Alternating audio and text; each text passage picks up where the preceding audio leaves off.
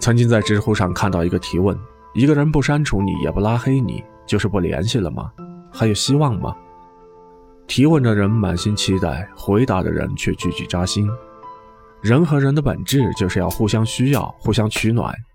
如果有了新的代替品，那就没必要再有交集了。我们的生命当中有很多人来来往往，也有很多人走着走着就散了，也有很多感情过着过着就淡了。可是最起码不要在散场之前把过往的爱意一笔勾销，连带着自己多年的付出也尽数否定。爱情是场赌博，当你选择和一个人共度一生时，赌的就是彼此的真心和自己的慧眼。你以为风情月债、痴男怨女是别人的剧本，殊不知我们每个人都可能是剧中人。别在爱情当中赌红了眼，忘记了“愿赌服输”这个词。谁都想要跟自己最喜欢的人。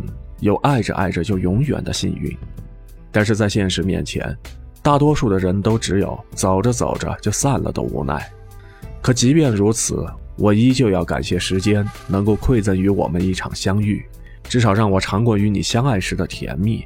哪怕未来要开始学会一个人吃苦，也好过我们从未拥有过彼此的遗憾。你也不要害怕别离，往后的日子别回头。那些对的人一定会失而复得，虚惊一场；那些出场顺序太早的人，也教会了你如何爱好这一生。